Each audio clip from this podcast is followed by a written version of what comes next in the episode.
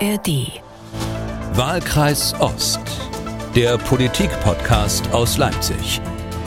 Hallo und willkommen zum Ost-West-Ritt durch die deutsche Politikszene. Mein Name ist Malte Pieper, ich bin Redakteur und Moderator bei MDR Aktuell. Anja Meier ist diesmal nicht an meiner Seite. Anja ist krank. Gute Besserung nach Brandenburg. Umso mehr freue ich mich, dass mein MDR Aktuell-Kollege Stefan Kloss eingesprungen ist. Lang gedienter Korrespondent in Indien, Pakistan, Afghanistan, seit einigen Jahren zurück. Stefan, du stammst aus Weißwasser im Kreis Görlitz, also unmittelbar an der polnischen Grenze. Weißwasser, da sagt jetzt vielleicht der ein oder andere, Moment, da war doch irgendwas. Genau, das ist der Ort, aus dem Tino Kropalla stammt, der AfD-Chef, der wohnt auch immer noch in Weißwasser, hat da seinen Wahlkreis, hatte mit über 35 Prozent direkt gewonnen in deiner Heimat. Hallo Stefan. Hallo Malte.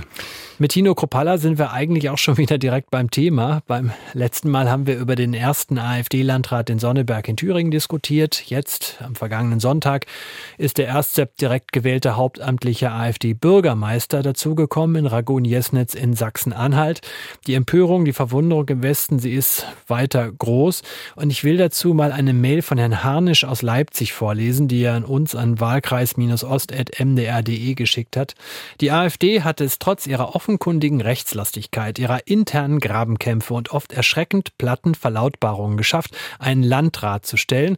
Und die halbe Republik gerät in helle Aufregung. Man müsste ausrufen, Leute, macht euch mal locker, schreibt der Hanisch aus Leipzig. Und weiter, wir sind sicher zu Recht stolz auf unser Wahlrecht, auf Volkes Wille etc., aber wehe, wenn es nicht das gewünschte Ergebnis zeitigt, dann ist gleich die gesamte Demokratie in größter Gefahr. Das hat nicht einmal ein Trump in den USA geschafft, diese Demokratie zu zerstören und nun ein Landrat in Sonneberg. Ach, bitte, schreibt also Herr Hanisch aus Leipzig. Stefan, hat er recht? Sollten wir uns mal locker machen? Ja, würde ich auch sagen. Ich würde sagen, man sollte das alles mal ein bisschen lockerer sehen, äh, weil das Wort Sonneberg gerade gefallen ist. Egal wie man das sieht, das war eine demokratische Wahl. Und weil du angesprochen hattest, ich war ja lange in Asien unterwegs, Indien, Pakistan, aber auch Afghanistan. Dort haben wir als Westen natürlich auch freie Wahlen organisiert und wir waren sehr stolz, dass dort alle frei wählen konnten, dass Frauen zur Wahl gehen konnten. Und da haben wir nicht geguckt, wer wurde gewählt halt, ja. Und deswegen sind bei uns natürlich müssen auch die freien Wahlen sozusagen äh, was Selbstverständliches sein. Und es darf der gewählt werden, der auf dem Wahlzettel steht. Aber du kennst auch die Bedenken, verharmlost man da möglicherweise äh, da etwas, weil der, in Land, der gewählte Landrat in Sonneberg, aber auch der Bürgermeister in Ragun-Jesnitz, beide sind Mitglied der AfD, einer Partei, die im Falle Sonneberg als gesichert rechtsextrem gilt, vom Verfassungsschutz so eingeschätzt wird. Also erstmals Extremisten auch in gewählten Ämtern. Muss man da nicht erstmal schwer durchatmen? Ist das nicht völlig okay? Ja, man muss auch dazu sagen, diese Kandidaten sind natürlich auch geprüft worden, nicht? Also durch einen Wahlprüfungsausschuss, wenn ich das richtig im äh, Kopf habe. Ja, und sie stehen auf dem Wahlzettel, ja. Und äh, ich denke mal, man muss da auch ähm, aufpassen, ähm, dass man nicht sagt, okay, die sind gewählt worden. Da gibt's eben diese Vorbehalte und äh, alle die, die wählen, die Wähler, die haben vielleicht falsch gewählt. Man wertet damit auch so ein bisschen die Wähler ab, denke ich. Oder ist mein Gefühl. Und vielleicht ähm, wertet man auch ein bisschen die Wahl ab. Also ich denke, man muss da aufpassen. Vielleicht sollte man denen auch erstmal eine Chance geben. Und ich kann nur sagen oder bestätigen, was auch der, der Zuhörer geschrieben hat, einfach mal abwarten und sich locker machen. Auf der anderen Seite speisen sich die AfD-Wahlsiege ja aus jeder Menge Frust. Frust über die Bundesregierung, über die Landesregierung, Frust über die Verwaltung, Unsicherheit über all die Krisen, die wir momentan haben den Krieg in der Ukraine. Und das für mich eigentlich Erschreckende ist, wenn man sich die jüngsten Studien zur Lage hier im Osten anschaut, nehmen wir nur zwei Zahlen. Nach einer Studie der Universität Leipzig halten es fast zwei Drittel der Ostdeutschen für sinnlos, sich politisch zu engagieren. Und mehr als drei Viertel gehen demnach davon aus, sowieso keinen Einfluss darauf zu haben, was die Regierung tut. Drei Viertel der Ostdeutschen in dieser unserer Demokratie. Wie kann das sein? eben in einer Demokratie, die von den Ostdeutschen erkämpft wurde und die nur wirklich funktionieren kann, wenn auch mitgemacht, mitgestaltet wird. Was ist da schiefgelaufen in den vergangenen Jahren? Mal schauen, ob uns das einer beantworten kann, der sich seit Jahren dafür einsetzt, dass wir alle auch mitmachen können. Beispielsweise, indem wir die Gesetzgebung selbst in die Hand nehmen und der Politik quasi vor die Füße werfen. Ein herzliches Willkommen nach Eisenach. Von dort ist uns Ralf Uwe Beck zugeschaltet, parteiloser Theologe, einst Pfarrer im DDR-Grenzgebiet, Bürgerrechtler und seit Jahren Bundessprecher von Mehr Demokratie. Hallo, Herr Beck. Hallo, Herr Pieper, hallo, Herr Kloss. Herr Beck, wir haben uns vor mehr als 15 Jahren kennengelernt. Da haben Sie mit viel Engagement, mit geschicktem Vernetzen von Menschen, indem Sie viel Begeisterung für Ihr Projekt äh, geweckt haben, da haben Sie es geschafft, dass gegen den erklärten Willen der damaligen CDU-Alleinregierung in Thüringen die Hürden für bürgerschaftliches Engagement deutlich gesenkt wurden. Und Thüringen ist durch das Eintreten von Ihnen, Ihren Mitstreitern damals ganz weit vorne inzwischen, wenn es um direkte Demokratie geht. Und ich kann, sehe noch die Bilder vor mir. Damals haben Tausende auf den Straßen, auf den Plätzen, in den Vereinen Unterschriften gesammelt. Ja, man kann sagen, wir würden das heute sagen, es war eine regelrechte Bewegung. Wenn man jetzt nach Thüringen schaut und nicht nur dahin, eigentlich fast in den gesamten Osten, dann hört man viel Wehklagen über die da oben. Bei all diesen Wehklagen, wo ist der Schwung von 2008 geblieben? Na nun, immerhin haben wir es erreicht, dass sich die Zahl der Bürgerbegehren in Thüringen verdoppelt hat. Wir haben in Thüringen, dadurch, dass wir eben wirklich beste Regeln haben für direkte Demokratie, die meisten Bürgerbegehren im Vergleich der ostdeutschen äh, Länder. Ungefähr zehn Initiativen im Jahr brechen auf und versuchen, die Dinge selbst in die Hand zu nehmen. Das, was mit der direkten Demokratie verbunden ist, ist, dass es eigentlich schwerer wird, mit dem Finger auf die da oben zu zeigen, weil ich ja Möglichkeiten haben, habe, die Sachen selbst in die Hand zu nehmen. Also mich von Parteien und von, von der Politik völlig unabhängig zu machen. Ich kann aus der Bittstellerrolle heraustreten in die Gestalterrolle. Also die direkte Demokratie ist sowas wie ein Frustschutzmittel und sie sorgt dafür, dass es die eigentliche Wirkung, die wir uns von der direkten Demokratie versprechen, dass sie dass, dass sie dafür sorgt, dass die repräsentative Demokratie auch hält, was uns mit ihr versprochen ist, nämlich mehr Sachpolitik, weniger Machtpolitik. Aber die Bedingungen dafür, damit sich das einstellt, sind eben, dass die Hürden einigermaßen angemessen sind, also die dieses Instrument überhaupt genutzt werden kann und dass die Menschen ihre Bürgerrechte kennen. Und da haben wir in Mitteldeutschland jedenfalls enorme Defizite. Ich mache das mal an einem Beispiel auf. In Thüringen haben wir mit dem, was wir erreicht haben seinerzeit mit dem Volksbegehren, für einen Einwohnerantrag gesorgt in Thüringen. Einwohnerantrag ist das Instrument, mit dem man dem Gemeinderat, Stadtrat, Kreistag einfach nur ein Thema auf die Tagesordnung schiebt. In Thüringen reichen dafür ein Prozent der Einwohnerschaft, maximal 300 Unterschriften. In Dresden brauchen sie für dasselbe Instrument 25.000 Unterschriften. Ich würde nie einer Bürgerin, einem Bürger in Dresden empfehlen, nutzt doch mal dieses niedrigschwellige Instrument, um dich zu artikulieren. Die Leute wären bekloppt, wenn sie das machen würden. Ja, in Thüringen würde ich sagen, aber unbedingt. Ihr habt gar kein Argument zu sagen, die da oben, weil ihr habt äh, wirklich wunderbare Instrumente, die kann euch niemand nehmen. Die können nicht zum Spielball von Politik werden. Diese direkte Demokratie, das sind verbindliche Instrumente, die sind so verlässlich wie das Wahlrecht. Aber warum machen die Leute es dann nicht, wenn die Möglichkeiten doch so niedrig sind, wie Sie es gerade beschreiben? Wir merken, dass die Menschen diese Bürgerrechte gar nicht kennen. Ich habe gestern in der Staatskanzlei in Thüringen mit Menschen zusammengesessen, wo wir beraten haben, wie kann man dieses Defizit äh, wettmachen, wie kann man überhaupt informieren darüber, dass die Menschen die Bürgerrechte haben. Ich bin vor ein paar Jahren schon die staatlichen Stellen abgelaufen und habe gesagt, Mensch, das ist doch eine staatliche Aufgabe, darüber zu informieren. Ach nee, eigentlich nicht, macht ihr das? Und dann überlässt man das so einem Verein wie unserem, die, über die Bürgerrechte zu informieren. Das reicht bei weitem nicht. Das ist das eine.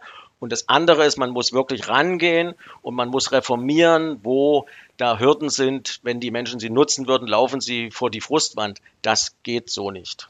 Aber äh, die Möglichkeiten sind jetzt also da. Haben Sie denn auch den Eindruck, dass die Menschen sie nutzen wollen? Es ist ja viel einfacher, sich über die da oben zu beklagen, wie das äh, passiert. Insbesondere wenn es um Themen geht, die ja sehr weit weg sind. Das berühmte Heizungsgesetz. Äh, das ist in Berlin, bis ich da mit einem Einwohnerantrag äh, über meinen äh, Gemeinderat in Hörsel irgendwie weitergekommen bin, äh, sind ja schon alle Heizungen weg. Nein, wir, natürlich kommen Sie mit dem Bürgerbegehren oder Einwohnerantrag in der Kommune nicht bis, können Sie nicht bis zum Heizungsgesetz vordringen. Wir brauchen diese Formate von Bürgerbeteiligung und die direkte Demokratie auf allen politischen Ebenen. Und es ist die größte Demokratiebaustelle, die wir in Deutschland haben, dass wir zwar in allen Ländern mittlerweile, ist übrigens ein Impuls aus dem Herbst 89, der aus dem Osten kommt, äh, haben wir die direkte Demokratie auf kommunaler und auf Landesebene, aber nicht auf Bundesebene. Und ich verstehe auch Bundespolitik nicht, ähm, die es doch langsam kapiert haben müsste, dass ich sowas wie ein Heizungsgesetz, was wirklich tief in den Alltag der Menschen eingreift, was auch verunsichert, warum ich das völlig ohne Bürgerbeteiligung durchziehe. Das kapiere ich nicht. Ja, das haben wir bei, bei in der Corona-Pandemie schon erlebt. Da gab es aber Modelle, Baden-Württemberg hat angefangen und hat einen Bürgerrat organisiert im Losverfahren, also Menschen ausgelost, die da zusammenkamen. Thüringen hat das nachgemacht und Sachsen als drittes Land. Wir haben also diese Modelle. Es ist nicht so kompliziert, das zu machen. Ich kapiere nicht, warum man solche Projekte dann durchzieht, ohne das hinzubekommen. Stefan, wenn du im Ostsächsischen unterwegs äh, bist, wenn du da in der Kneipe stehst, wenn du dich da unterhältst, besteht der Wunsch danach, sich bei sowas wirklich einzubringen und mitzumachen? Auf jeden Fall. Also bei all den Gesprächen, die man so hat äh, in der Bekanntschaft und äh, im, im, Kreis der, der, äh, der, Freunde, merkt man ganz deutlich, die Leute wollen sich beteiligen, die Leute wollen an diesen großen Themen mitbestimmen halt. Und ähm, das hängt auch ein bisschen mit der Geschichte zusammen. Wir wissen ja, nach 1989, gerade im Osten auch von Sachsen, da ist die Textilindustrie weggebrochen, die Glasindustrie. Leute mussten also einen völlig neuen Anpassungsprozess vollziehen für ihr eigenes Leben. Die Leute sind geflüchtet aus Ostsachsen vor der Arbeitslosigkeit, vor äh, die Jugendlichen sind weggegangen, weil sie eine Ausbildung im, im Westen bekommen haben.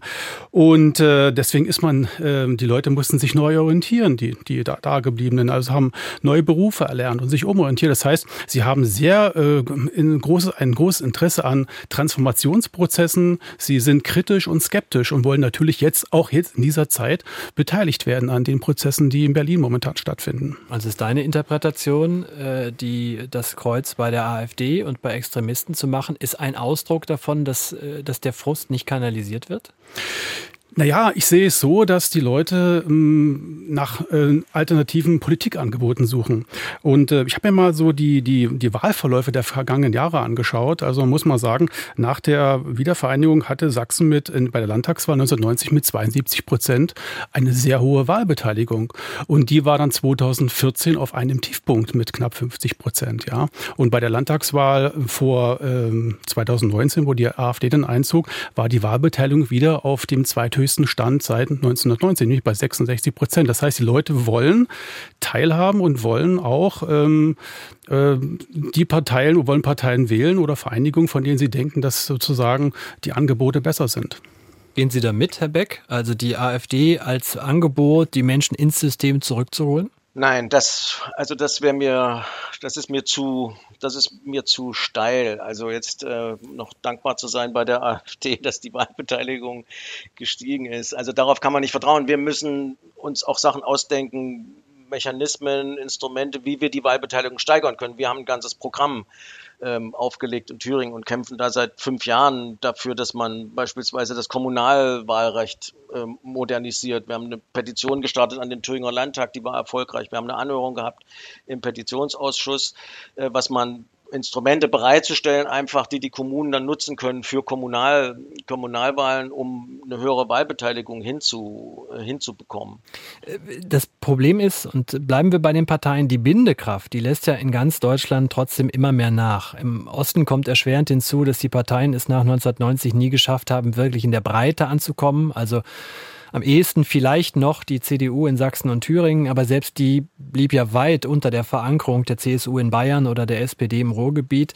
Und neu ist jetzt allerdings nach meiner Beobachtung, dass was anderes hinzukommt. Also der Trend trifft jetzt auch auf kommunaler Ebene die sehr erfolgreichen Wählergemeinschaften. Denen geben zwar weiter viele ihre Stimme, aber wirklich mitmachen, wirklich sich engagieren, das lässt ganz offenbar auch selbst hier nach. Hören wir mal Ulrich Kurz, den Bürgermeister der dreieinhalbtausend Einwohnerstadt Steinach im Thüringer Landkreis Sonneberg, der angesprochen auf die Erfolge der AfD Folgendes antwortete. Also in Steinach selbst äh, gibt es äh, eigentlich keine großartigen Aktivitäten von Ortsgruppen der Parteien mehr. Wir haben so eine parteiunabhängige Wählergruppe, die, aus der ich hervorgegangen bin als Bürgermeister, die aber auch in ihren Aktivitäten, die anfänglich gut waren, stark nachgelassen hat, weil eben die Akteure älter geworden sind, äh, ausgeschieden sind und so äh, passiert wenig. Herr Beck, helfen Sie mir, ähm, wenn ich mir das anhöre, dass selbst in diesen sehr erfolgreichen Wählergemeinschaften es schwerer ist, Leute zu finden, die sich noch in einen Gemeinderat oder in einen Kreistag setzen, sind wir dann langsam bei einer schweren Krise unseres Systems angekommen, wenn wir immer weniger Leute finden, die da in der repräsentativen Demokratie mitmachen wollen? Ach, das würde ich so nicht beschreiben. Wir haben krisenhafte Situationen in der Tat. Wir haben Vertrauensverlust, den Menschen auch spüren, die dann gegebenenfalls bereit wären, in Verantwortung zu gehen.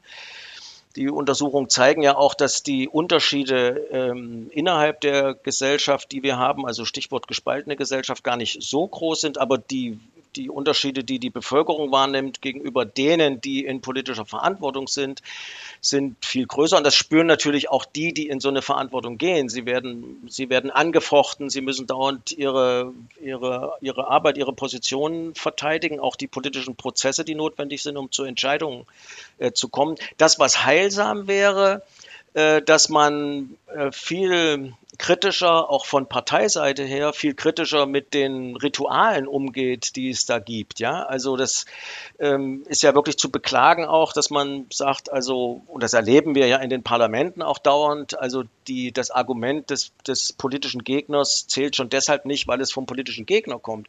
Das ist das, was die Menschen auch wahrnehmen und wovon sie wirklich die Nase gestrichen voll haben. Also die Menschen wollen die Auseinandersetzung, ich glaube, das ist gar nicht die Scheu wahrzunehmen, dass das argumentative Pendel von der einen bis auf die andere Seite aus, äh, ausschlägt aber ja, nicht, nicht, sich nicht ernsthaft auseinanderzusetzen und den Diskurs und die Debatte zu verlernen, das äh, da habe ich manchmal das Gefühl, dass ähm, die Gewählten da das uns vormachen auf ganz unselige Weise.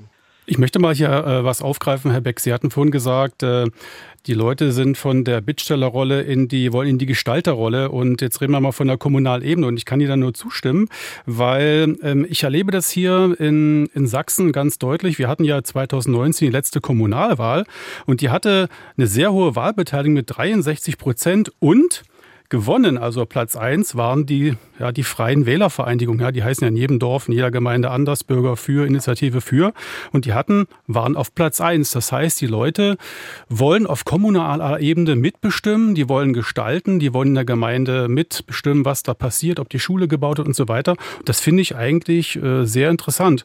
Äh, dem gegenüber steht natürlich auch, finde ich, so eine gewisse Reformmüdigkeit. Ja, das entdeckt man überall, wenn es um die großen Sachen geht. Aber bei den kleinen Sachen finde ich ich sehr interessant, dass bei den Kommunalwahlen die Leute immer gesagt haben, wir wollen auf unserer Ebene, was wir verändern können, da sind wir dabei, da machen wir bei der Initiative mit. Aber warum hören Sie denn auf der Ebene drüber auf?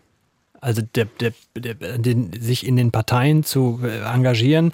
Vielleicht könnte man so eine Idee bekommen. Ähm, ich nehme nochmal die Meinung an, das, an unsere Hörer dazu. Herr Betz aus dem Landkreis Sonneberg hat uns geschrieben, bei der letzten Bundestagswahl habe ich Grün gewählt, auch weil sie Waffenlieferungen in Krisenregionen verbieten wollten. Danach musste ich feststellen, dass die Partei, die ich gewählt habe, am lautesten Waffenlieferungen forderte. Ich verstehe, dass man der Ukraine helfen muss, aber so schnell die Meinung zu ändern, das verstört mich sehr. Anderes Beispiel, die Linke wollte in Thüringen Neuwahlen, die CDU wollte sie auch. Aus Angst, ihre Posten zu verlieren, wurde das nicht durchgesetzt. Was und wem soll ich denn da noch glauben? Ich habe keine AfD gewählt und werde diese auch nicht wählen. Ich habe nämlich ihr Wahlprogramm gelesen, aber alle anderen großen Parteien sind auch nicht wählbar. Also landen wir am Ende bei einer Parteienkrise, Herr Beck?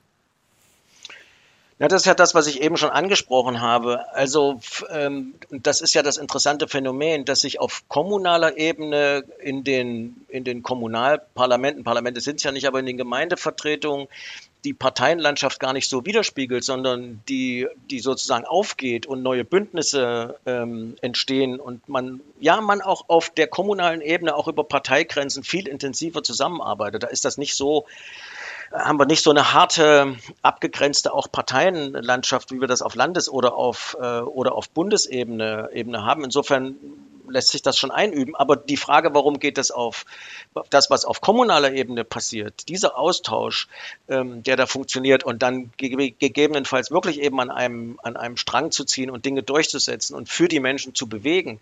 Auf Landesebene, ähm, jetzt komme ich wieder auf die direkte Demokratie zu sprechen, haben wir keine guten Bedingungen in keinem der ostdeutschen äh, Länder. Wir haben in Sachsen für Volksbegehren die höchste Hürde in ganz Deutschland. In Sachsen müssen fast 14 Prozent aller Wahlberechtigten Berechtigten für ein erfolgreiches Volksbegehren unterschreiben. Da haben wir Jahre, wo es zwar Initiativen gibt, die sagen, ja, wir würden hier gern was voranbringen. In Sachen Bildungspolitik habe ich Initiativen in Sachsen kennengelernt oder was Klimaschutz angeht oder was auch immer, ja.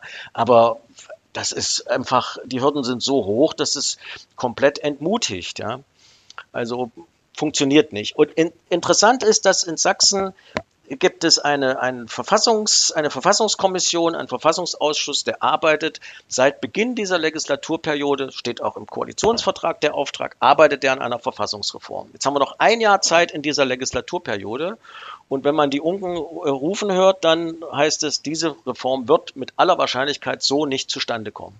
Und da frage ich mich dann auch, da wird im Parlament gearbeitet, da wird über Parteigrenzen hinweg gearbeitet, da wird eine äh, Verfassungsreform äh, konzipiert, wo die Menschen doch, wenn die das beobachten, sagen, okay, die sitzen da für unsere Interessen zusammen, was kommt unterm Strich raus? Gegebenenfalls gar nichts. Da können wir nur sagen, bitte reißt euch am Riemen und, ähm, und guckt einfach, dass ihr das hinkriegt. In Thüringen haben wir eine ganz ähnliche Situation. Ja? Da ist einfach Verweigerung, von der einen mit der anderen Seite zusammenzuarbeiten, um die Dinge zu bewegen. Und das ist das, was die Menschen merken und dann sind sie enttäuscht. Und auf der Landesebene fällt es nun wirklich schwer, die Sachen selbst in die Hand zu nehmen. Alle Lust hätte ich ja, aber es ist, die Hürden sind einfach auch wahnsinnig hoch dafür.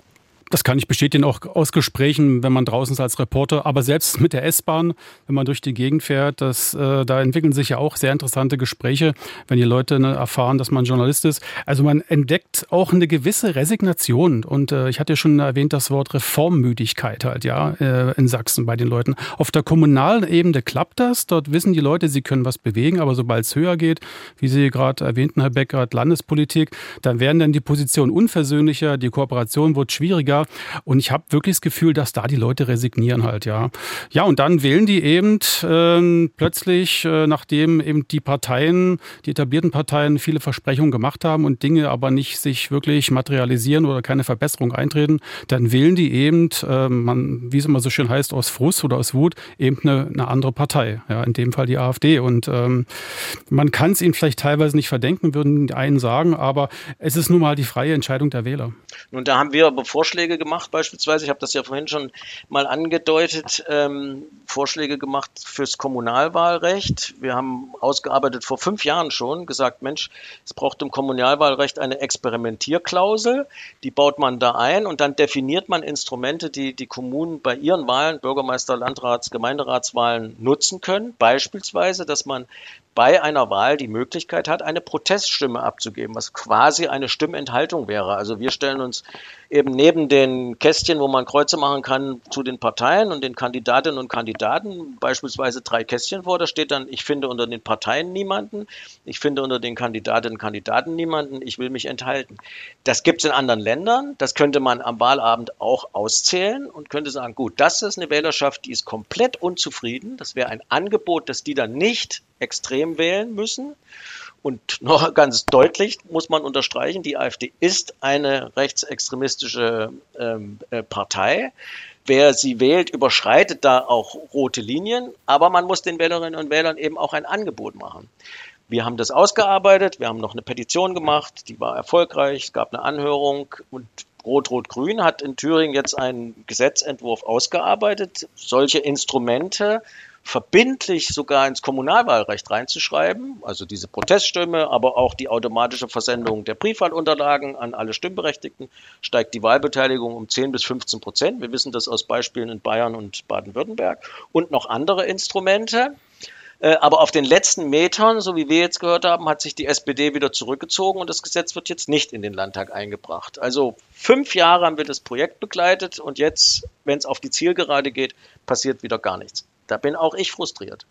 Ich zitiere nochmal aus, aus der Post nochmal von Herrn Hanisch aus Leipzig, der eine sehr lange, sehr interessante Mail geschrieben hat. Also Herr Hanisch schreibt, eine Politik, die den fleißigen Steuerzahlern der breiten Mitte nichts als Zumutungen verkaufen kann sich um jeden Sinti und Roma, jede Randgruppe und jeden Asylsuchenden mehr zu kümmern scheint, als um die Interessen der ureigenen Mehrheit der Bevölkerung, der darf sich eigentlich nicht wundern, dass immer mehr ihr Heil in einfachen und klaren Strukturen suchen. Einfach, weil sie es offenkundig regelrecht satt haben, sich vorschreiben zu lassen, wie sie zu heizen, zu sprechen, sich fortbewegen oder was auch immer an Verboten und Geboten dem mündigen Bürger anempfohlen wird. Schrieb also Herr Hanisch. Ähm, jetzt hebt Herr Hanisch ja vor allen Dingen auf das gefühlte Bild der Politik ab. Also was am Ende bei mir ankommt. Gar nicht das, was wirklich gemeint ist oder zum Teil wirklich gemacht wird, sondern einfach nur, wie es empfunden wird. Ist es heute noch in Zeiten von Social Media und sich selbst verwirklichenden Meinungsräumen und Meinungsspiralen ein viel größeres Problem, als es noch vor 20 Jahren war? Ja, das ist es, absolut. Und ich denke, dass, wenn kommen wir ruhig auf die AfD zu sprechen, die AfD einen daran einen erheblichen Vorteil, äh, äh, einen, einen erheblichen Anteil hat, ähm, und einen Vorteil ganz offensichtlich auch, äh, an diesen gefühlten Wahrnehmungen. Die AfD schürt Ressentiments, Vorurteile, sie konstruiert Notstände, wo keine sind beispielsweise Massenmigration, Untergang des Abendlandes, die Eliten, die alles platt machen, das Gefolg, das in Gefahr ist, das man empirisch gar nicht auffinden kann, aber die heile Welt, die es vielleicht geben könnte, die wir so jedenfalls nicht wieder erleben werden, die Leugnung der Klimakrise und, und all dieses, dieses und dann bietet sich, und die lebt davon, die AfD, das ist das, was sie konzeptionell macht und bietet sich dann als letzte Rettung an. Und da muss man eben auch deutlich auch sagen, Bullshit, Leute, ja. An der Stelle verarscht euch die AfD einfach auch und saugt daraus den Honig. Also da heißt es einfach, dem nicht zu folgen. Wir müssen aber unterscheiden von den tatsächlichen Notständen, die es gibt. Und da haben wir beispielsweise, und da gibt es ein starkes Gefälle immer noch beispielsweise von, von, von Ost nach West. Wir haben eine soziale Ungerechtigkeit. Wir haben die Aufgabe an die, an die Politik und die Parteien dem gegenzusteuern. Schauen wir uns aber an, wie die Schere zwischen Arm und Reich aufgegangen ist. Dann war das vielleicht irgendwann mal eine Haushaltsschere. Jetzt ist das eine Heckenschere. Also, ähm, und zwar während der Finanzkrise und auch bei Corona haben die, die wenig hatten, äh, am, unterm Strich noch weniger und die, die viel hatten, haben noch mehr. Das ist doch, darin steckt doch eine Aufgabe. Und wenn ich dann auch diese Ampelregierung sehe, die da zwar eine ganze Menge Soziales unternimmt, um diese, diese, in diese Schere reinzugehen, aber eine stärkere Besteuerung von denen, die sich das leisten können, mehr an den Staat abzugeben, komplett verweigert, dann äh, haben wir hier an dieser Stelle ein Problem. Also die Aufgabe heißt einfach wirklich, sich die Notstände anzugucken, aber, und das ist eine Aufgabe für uns alle, empfundene, nur gefühlte Notstände zu entlarven und das ist in Verantwortung der AfD. Das ist das, was sie macht. Das müssen wir durchschauen lernen lernen und da, wo es gegen andere Menschen geht, wo es um Menschenrechte geht, um Grundrechte geht, eben auch absolut deutlich zu widersprechen. Da habe ich kein Verständnis. Ich habe kein Verständnis dafür, dass eine rechtsextreme Partei äh, gewählt wird, aber ich habe Verständnis dafür, dass Menschen eben tatsächliche soziale Notstände empfinden und ich habe auch Verständnis dafür, dass man das an die Politik adressiert und sagt, bitte, da muss euch was einfallen, das ist euer Job. Ich denke, es ist so, man, man muss ähm, auch ein bisschen vorsichtig sein, finde ich manchmal. Also es laufen ja in unserer Gesellschaft, einige Dinge laufen ja wirklich nicht rund. Ja, also die Probleme sind ja bei den Bürgern unten angekommen. Das muss man ja wirklich sagen. Also die Leute haben ja einfach heute auch weniger in der Tasche. Leute haben Zukunftsangst und so weiter aus verschiedensten Gründen. Ich denke, es ist nicht äh, gut, ja, das ist so mein, meine subjektive Sicht, alles auf diese eine Partei also sozusagen zu projizieren. Ja, so nach dem Motto, weil die da ist und äh, deswegen und die sagt, das ist so und so, deswegen ist alles schlecht. Ich denke, er muss das immer auch im Kontext sehen. Ist nur mal ein Beispiel. Also ich habe gestern erfahren von einer jungen Familie, beide Eltern sind berufstätig, äh, die fahren dieses Jahr nicht in den Urlaub. Ja, das reicht, das Geld reicht nicht. Mit zwei Kindern, beide berufstätig. Die Frau ist Teilzeit. Das sind so, man sagt, hm, das sind ganz konkrete Beispiele und die fragen sich, tja, wer bietet mir jetzt die Lösung an? Wie geht's weiter im Leben? Wann kann ich mal mit meinen Kindern wieder in den Urlaub fahren? Und und äh, so hat jeder im Grunde, so sind die Probleme inzwischen bei jedem, denke ich, in unserer Gesellschaft angekommen. Ja, und dann, klar, dann gibt es eben die Politikangebote und die anderen Politikangebote. Die Leute haben schon eine sehr hohe Lebens- und Alltagsintelligenz. Also die, die denken sich dabei, wie sie, was sie sagen und auch was sie, wie sie, wie sie wählen oder was sie, wie sie, wie sie leben halt, ja. Und ähm, ich denke, wir müssen sie dort abholen bei den Problemen, die sie benennen und die muss man ernst nehmen. Die Leute muss man ernst nehmen und genau zuhören und sagen, okay, ich kümmere mich darum oder wo kann ich sie unterstützen? Und diese Alltags- und Betroffenheitskompetenz muss viel stärker in politische Entscheidungen einfließen. Genau, also genau. Jedenfalls im Vorfeld, ja. Also das ist ja das, was, wo ich bei Corona, in der Corona-Pandemie richtig schreien können. Das ist doch irre.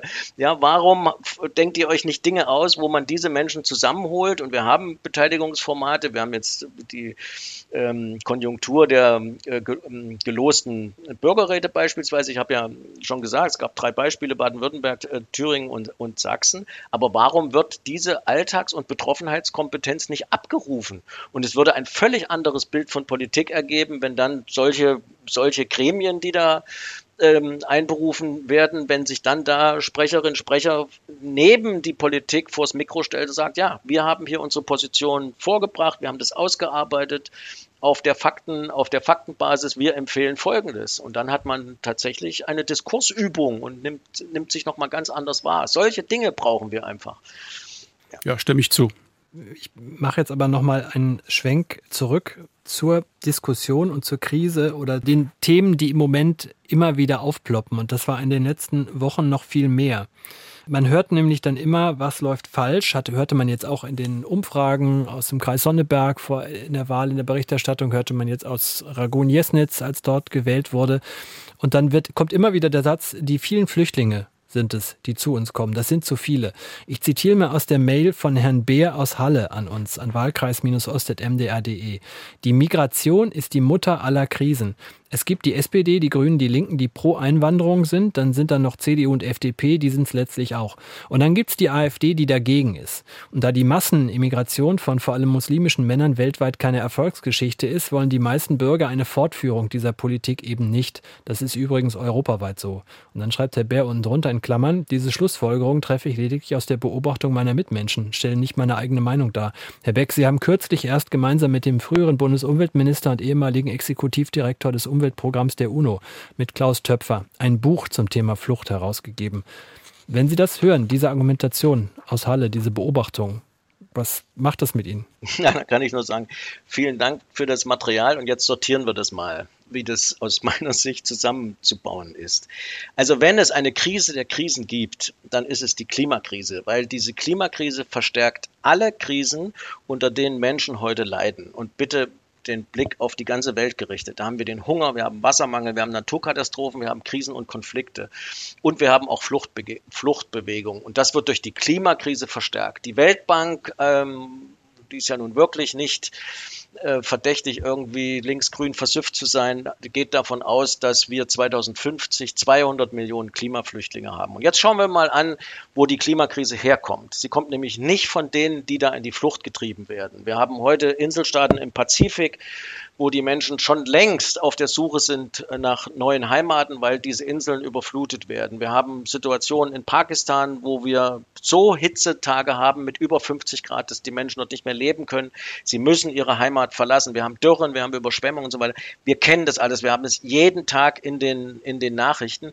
Nur sind die Menschen, die das zu erleiden haben, also die Habenichts und die Hungerleider dieser Welt, sind dafür nicht verantwortlich, sondern die Verantwortung liegt bei uns. Und die Flüchtlinge sind Boten des Unheils, die, die uns diese Welt ins Haus tragen. Es gab 1995, ich habe noch beim BUND gearbeitet, damals bei der ersten Klimakonferenz in Berlin, eine Pressekonferenz mit den kleinen Inselstaaten im Pazifik. Und ich werde nicht vergessen, dass die gesagt haben, wenn das so weitergeht mit der Klimakrise, äh, dann werden wir irgendwann mit nassen Füßen in euren Wohnzimmern stehen. Und genau da sind wir jetzt. Es ist ungebrochen so weitergegangen. Wir wussten genau, in welches Desaster wir hineingehen.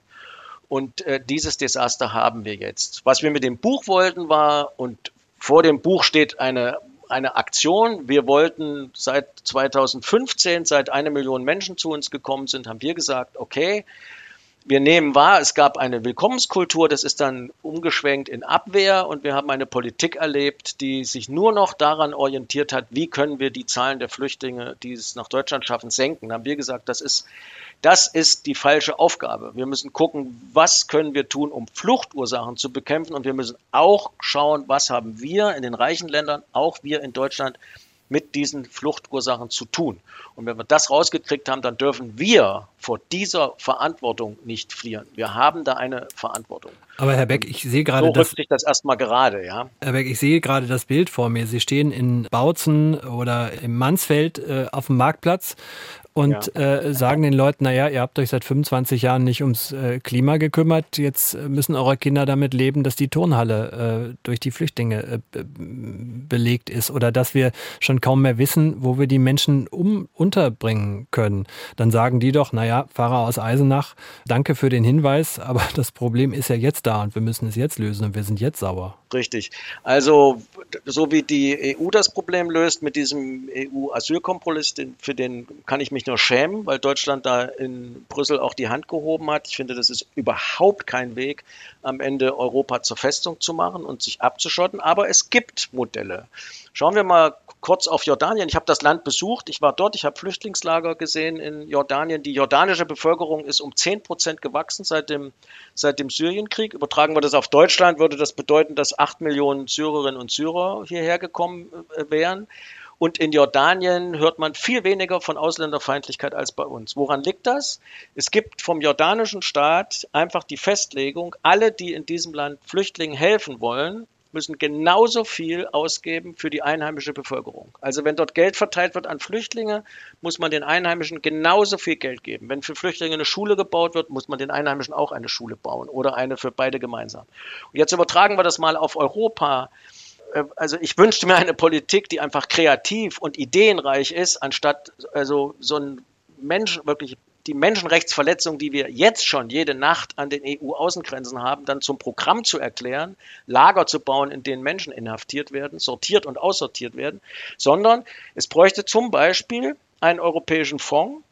Dann schaut man, welche Kommunen sind bereit, Flüchtlinge aufzunehmen. Die Kosten werden aus diesem Fonds finanziert und an die Kommune geht genauso viel Geld nochmal, um die Probleme, die die Kommune jetzt hat, im Blick auf die einheimische Bevölkerung, um da zu helfen. Und dann würde es nämlich heißen, okay, endlich konnten wir unseren Kindergarten sanieren und die Schule, weil wir auch Flüchtlingen helfen. Und plötzlich würde das, eine, wir würden in eine völlig andere Kultur einsteigen, als das, was wir momentan erleben. Das heißt, im Grunde genommen. Und das würde ich mir auch trauen, auf dem Marktplatz von Bautzen mit den Menschen zu diskutieren. Also ist, ist der Kernwurf, Kernvorwurf, äh, man macht es sich auf vielen Ebenen wieder viel zu leichten, schlanken Fuß. Richtig, ja. Also das ist, also man, man drückt sich auch um, wenn wir über, wir haben ja eben über Werte geredet, wir haben die europäischen Werte, das ist, die sind definiert im Artikel 2 des Europäischen Vertrages, da finden wir die Menschenwürde, wir finden die Menschenrechte und so weiter, aber wir erleben, dass an den EU-Außengrenzen, das ist mittlerweile, ähm, was passiert jede Nacht an der bosnisch-kroatischen Grenze, an der polnisch-belarussischen Grenze, werden Flüchtlinge, die den Versuch unternehmen, die in die EU zu gelangen, um dort einen Asylantrag zu stellen. Die werden bestohlen, die werden verprügelt, die werden zurückgeschleppt und zwar von Polizeikräften ähm, in, von, in Mitgliedstaaten der EU. Das sind, das sind gravierende Menschenrechtsverletzungen und die EU könnte das abstellen, sie tut es aber nicht. Sie lebt davon, dass es diese negativen Bilder gibt ja, und setzt darauf, dass das am Ende Flüchtlinge abhält. Aber damit, und da sage ich, das ist genauso eine rote Linie, wo man einfach sagen muss, das geht so nicht. Das ist nicht die EU, die durchhält. Wenn sie ihre Werte aufgibt, verliert sie. Ja? Ähm, da muss uns etwas einfallen, das muss aufhören. Ja, ähm, ja ich reg mich immer so auf, dass ich dann den Faden verliere von dem, was ich sagen wollte. Aber das, mhm. ich finde eben etwas, das wirklich abgestellt werden muss. Das Mittelmeer muss nicht der Friedhof Europas sein. Ja. Ich will nur dazu sagen, Herr Beck, ich war auch mehrfach in Jordanien, auch gerade nach Beginn des äh, Bürgerkriegs in Syrien und ähm, das war damals schon eine sehr dramatische Situation. Ja, also die Flüchtlinge aus Syrien strömten ja zu Hunderttausenden nach Jordanien und das hat wirklich auch die die die Infrastruktur massiv überfordert dort und äh, es hat sehr lange gedauert, ehe man dort Konzepte gefunden hat, äh, um äh, Jordanien ist ja auch ein wasserarmes Land, äh, um dort die Flüchtlinge zu versorgen. Also es war ein sehr zäher Prozess halt, ja. Und äh, also ich denke, es ist, ist alles nicht so einfach vor Ort. Dazu kommt aber auch, dass man sich dort natürlich aufgrund der sprachlichen Gegebenheiten sehr gut verständigen kann und äh, auch, dass es dort sehr auch enge familiäre, verwandtschaftliche ähm, Beziehungen gibt halt, ja. Also man, man, man kennt sich halt, man hat sich gegenseitig geholfen. Ich hatte aber auch unten den Eindruck, dass ähm, die Einheimischen, die syrischen Flüchte auch schon teilweise argwöhnisch, ähm, sage ich mal, be betrachtet haben oder beobachtet haben, weil also so ganz so geheuer war es ein in Jordanien nicht, aber das ist jetzt meine subjektive, ähm, sage ich mal, Sichtweise. Ähm, insgesamt hat die Regierung aber dort, äh, die jordanische Regierung, doch schon ganz schön äh, sich also ins Zeug gelegt, um den syrischen Flüchtlingen zu helfen. Da hätte ich mir übrigens mehr Engagement von Europa gewünscht, muss ich ganz ehrlich sagen, ja, weil ich habe die Lager dort gesehen, ähm, die es gab ähm, äh, es gab Anstrengungen, aber viele sind auch von dort geflohen, äh, syrische Flüchtlinge nach Europa dann, weil sie in den Lagern keine Zukunft gesehen haben haben. Auch, speziell auch für ihre Kinder, gerade was auch die Bildung angeht. Ja, wie will man in so einem Sa Lager wie Saatari, ich weiß nicht, wo Sie gewesen sind. Saatari, genau, ja. Äh, Saatari, Kennen wir beide dann. Wenn man da eine Zukunft für die, für die Kinder sehen, da leben über 80.000 Menschen. Ja, furchtbar. Ja, ja. In, in, in Zelten, in Containern, die, die Infrastruktur also war eine Katastrophe äh, bis hin zum Abwasser beispielsweise. Ja, da gab es überhaupt keine äh, Möglichkeiten. Wasser war dann da, Strom war da, okay, ja. Und man hat dort natürlich heute auch Kindergärten, man hat Schulen, man hat ähm, äh, medizinische äh, Einrichtungen. Das waren natürlich alles Zerreißproben für Jordanien, für den Libanon beispielsweise. Wahnsinn, ja. Also äh, was, die, was die Länder da geleistet haben. Natürlich hätte Europa da äh, viel mehr, viel mehr machen können. Und wir haben über Jahre hätten wir an dem Syrienkrieg entlang uns natürlich kümmern müssen um Resettlement-Programme, also um humanitäre Visa. Wie kriegen wir Flüchtlinge auf sicheren Wegen in Länder, die sie dann aufnehmen und wo die sich sicher fühlen können. Wir haben solche vorbildlichen Programme zum Teil jetzt in Deutschland, wie das sogenannte Nest-Programm, also dass es Initiativen geben darf, die sich um Flüchtlinge kümmern und die UNO sucht die Flüchtlinge in solchen Lagern aus, die es am, die es am nötigsten haben, Familien mit Kindern, Kranke auch, und die dann auf sicherem Weg hierher gebracht werden. Aber das ist alles am Anfang. Das muss man, ähm, das muss man natürlich, muss man natürlich hochfahren. Und was wir drauf haben, nur um das auch positiv zu sagen, ist der Umgang mit den Flüchtlingen aus der Ukraine. Ja, dass diese Solidarität in Europa und diese Übung, die da geleistet worden ist, die ist wirklich, die ist beispielhaft und zeigt auch, was die Zivilgesellschaft leistet, was die Kommunen leisten. Und ähm, das ist besser organisiert, als wenn man das an zentrale äh, Behörden gibt. Da gibt es eine Menge Beispiele dafür, dass das wunderbar funktioniert hat. Aber und das ist die Gefahr, in der wir leben. Und da geben wir die Werte dann wieder auf. Wir machen eben mehrere Klassen auf. Das sind die Flüchtlinge aus der Ukraine. Die sind willkommen, die sind unserer Kultur näher und andere, alle anderen dann eher nicht. Das entspricht nicht meinem Menschenbild. Machen wir den sag mal zu oder versuchen es mal und kommen wieder zum, zur Ausgangslage zurück. Dann ziehe ich für mich so das Resümee, wir haben jetzt mehrere Bereiche aufgedeckt, wo wir alle so das Gefühl haben, ich sage es jetzt mal plakativ, da macht sich die Politik einen schlanken Fuß. Jetzt sind wir die Politik natürlich alle selbst. Also das Problem mit den Flüchtlingen kennen wir. Das, spätestens seit 2015 war das ja für alle sichtbar, dass man sich was überlegen muss, auch äh, wie man äh, mit den Herkunftsländern umgeht, äh, was, welche Möglichkeiten man dann schafft man kommt gefühlt nur in Trippelschritten voran. Über die, über die soziale Flanke gesprochen, über die Schere, die gefühlt immer weiter auseinandergeht. Wir haben über Menschen gesprochen, äh, insbesondere in den Randregionen, die fernab der boomenden Städte äh, Leipzig, Dresden, Jena, Halle, äh, Erfurt und so weiter äh, wohnen. Fasse ich Sie richtig zusammen, äh, Herr Beck, wenn Sie sagen, naja, also man braucht die, die Politik kann häufig schon mal einen kleinen Tritt in den Hintern gebrauchen und das machen wir am besten, indem wir ihnen mit direkter Demokratie unter den Arm greifen. Ja klar, ich arbeite seit 20 Jahren dafür, dass wir ähm, gute, bürgerfreundliche, nutzbare Bedingungen der direkten Demokratie haben. Klar würde ich jetzt auf alle Fälle sagen, wir haben einen Reformbedarf, wir haben einen Reformstau, nicht überall. Also direkte Demokratie in Thüringer Kommunen ist weltbest. Das ist das Beste, was wir in Deutschland haben aber in den anderen Ländern und auf den anderen politischen Ebenen unbedingt. Das müssen wir aufbauen. Das ist aber jetzt noch nicht die, die Lösung aller Probleme, sondern wir brauchen viel mehr Kreativität was, was die Beteiligung von Bürgerinnen und Bürgern angeht, ihre Alltags- und Betroffenheitskompetenz mit äh, zu nutzen und mit hineinzuholen. Da muss uns was einfallen und bitte keine Ausreden, so, so nach dem Motto, ja, die kommen ja nicht, die wollen ja nicht, äh, man sieht's ja bei Bürgersprechstunden und sowas. Nein, da gilt dann das Stichwort aufsuchende Bürgerbeteiligung, da muss man hingehen, da muss man sich die Mühe machen, die Menschen anzusprechen und sie ins Gespräch ziehen. Auch die, die vielleicht gar auf dem Sofa sitzen bleiben wollen oder die man mit Absicht Aufsicht sitzen lassen will. Das geht nicht mehr, sondern tatsächlich hingehen und mit den Menschen reden. Ein Unterschied bitte, aber wenn wir dann zur AfD kommen, ja, natürlich auch mit denen reden, selbstverständlich die AfD äh, wählen. Äh, ich mache da einen deutlichen Unterschied allerdings zu den Funktionären der, äh, der AfD. Da sage ich, nein, da gibt es kein Gespräch. Da ist die rote Linie. Ich wollte noch mal, ähm, weil wir so ein bisschen jetzt so in der auf der Schlusslinie sind, ähm, auch noch zwei Gedanken beisteuern, die mir sehr wichtig erscheinen. Wir hatten ja über die auch Zuwanderung geredet und so weiter. Was wir aber nicht aus den Augen verlieren dürfen, ist, es wandern auch viele deutsche Fachkräfte aus Deutschland ab. Und zwar nicht 10 oder 20, sondern wir reden über Zehntausende verlassen jedes Jahr Deutschland. Erst vor ein paar Tagen habe ich jemanden getroffen, ausgewandert mit Kindern, Frau Ärztin, äh, sind weg.